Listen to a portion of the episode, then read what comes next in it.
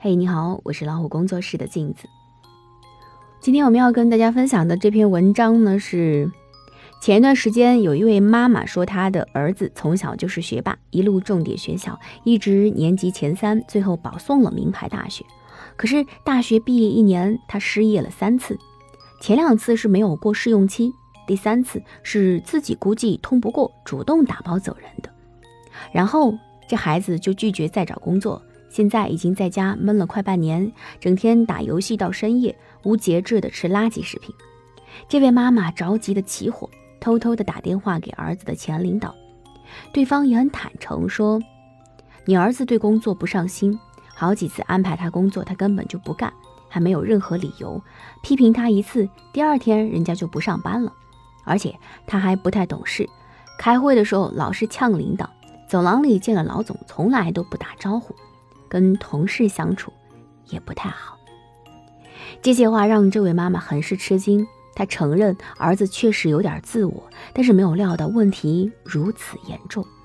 她说：“我一个那么优秀的儿子，以前一直是我的骄傲，我也觉得自己是一个挺成功的母亲，但怎么一下子就变成了这样？”可是我倒觉得事情肯定不是一下子变糟糕的。这个男孩身上肯定有一些糟糕的特质，比如不善与人交往、不尊重他人、心理脆弱、责任心差。只是在大学毕业之前，这些通通都被成绩给掩盖了。很多家长都有一个错误的思想：孩子嘛，健康快乐、成绩好，就一切 OK 了。所以，在他两岁的时候，你给他做花样早餐，教他学英语单词，却没有教他要懂规矩、有礼貌。他随便拿别人的东西，见到长辈不问好，你不以为然。于是他工作之后，在安静的办公室环境里面大吃零食、大声说话，遇到领导视若无睹，他都觉得理所当然。在他五岁的时候，你让他学书法、学钢琴、学跆拳道。却没有教他怎么跟小朋友愉快的玩耍，于是他霸占公共玩具，你任由他去；他受欺负，你帮他打回去。所以，他工作之后跟老同事抢电脑争业绩，总是无意识的侵犯别人，屡屡和人发生冲突，可是不知道如何解决。他十岁的时候，你只关注他有没有考优秀、被表扬，却没有告诉他要尊重老师、感恩父母。他对长辈大喊大叫，你觉得他勇气可嘉；吃饭的时候别人没有落座，他就大快朵颐，你觉得他吃饱就好。所以工作之后，领导夹菜他转桌子，领导开门他上车，领导开会他唠嗑，还丝毫意识不到这有任何的不妥。他十五岁的时候，你全心都是他能不能考上好大学，却没有教他如何让内心强大。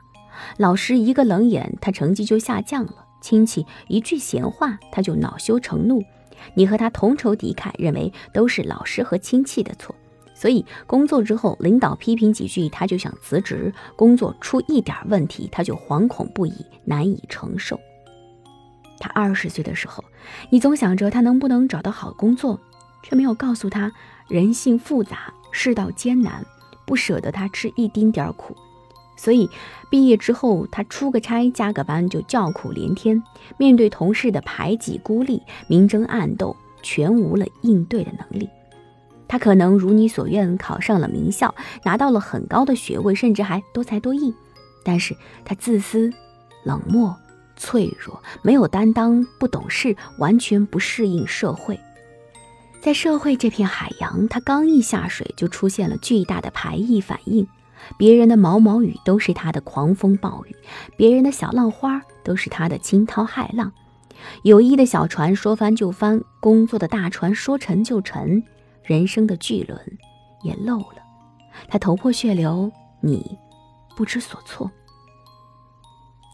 永远拿第一名的孩子未必就真的优秀，把孩子送进名校的父母也未必就真的成功。成绩。是很重要，但绝对不是唯一。社会才是检验一个人和一对父母的最终标准，而这个标准是综合性的。在我做报社记者的时候，带过很多的实习生，现在大多数的模样都忘了，只有一个姑娘我印象深刻。她是香港人，大三暑假来交流实习。她见到我的第一句话就是：“老师你好，我给你带了棒棒糖。”我先让他看了一天报纸，晚上问他感觉，他说有些标题跟香港报纸的风格不一样，然后给我举了几个例子，我觉得很有趣。第二天写了稿子，让他来取标题。他苦思冥想了很久，饭也不吃，一举取了二十几个名字。后来我让他试着写稿子，他每次都特别认真，两百字的稿子要查几十份资料。不过有时还是不过关，我得全部推翻重写。他也不难过，会反复看我的版本，总结经验，很谦虚礼貌地问我他的问题在哪里。平时同事们在办公室聊天，别的实习生都是默默的旁听，只有他会很努力、很恰当的加入，讲他的见闻和想法。他说话很好玩，常常引起笑声一片。有一次，我俩去找主任汇报工作，他走前面，到了门口忽然缩回来。我问怎么了，他吐了吐舌头说。我看见主任正在聚精会神的打喷嚏，我爸爸说了，不能打扰别人打喷嚏。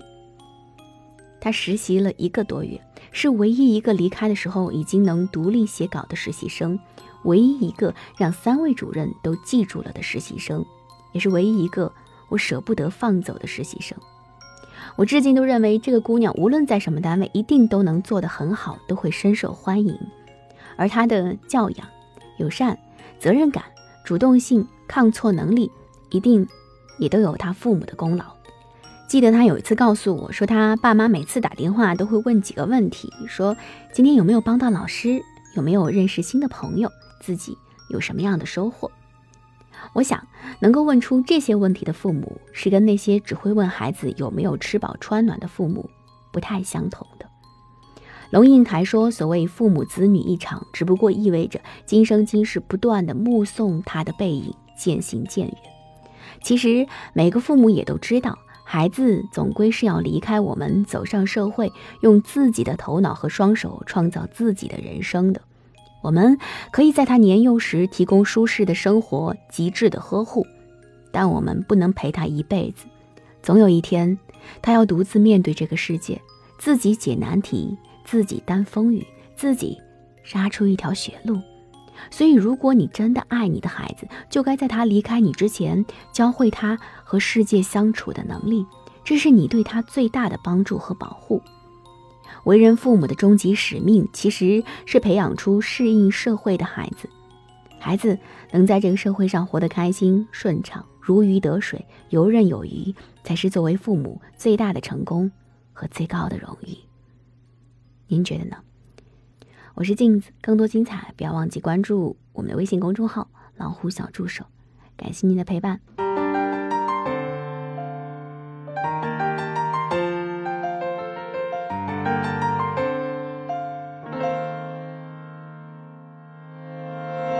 谁会先知道可能会有多少？去掉一半的自己，然后。互相撞击，没想到更好。我有双份的我，欣赏你，赞美我，挑战你，解决我，巧手中看到真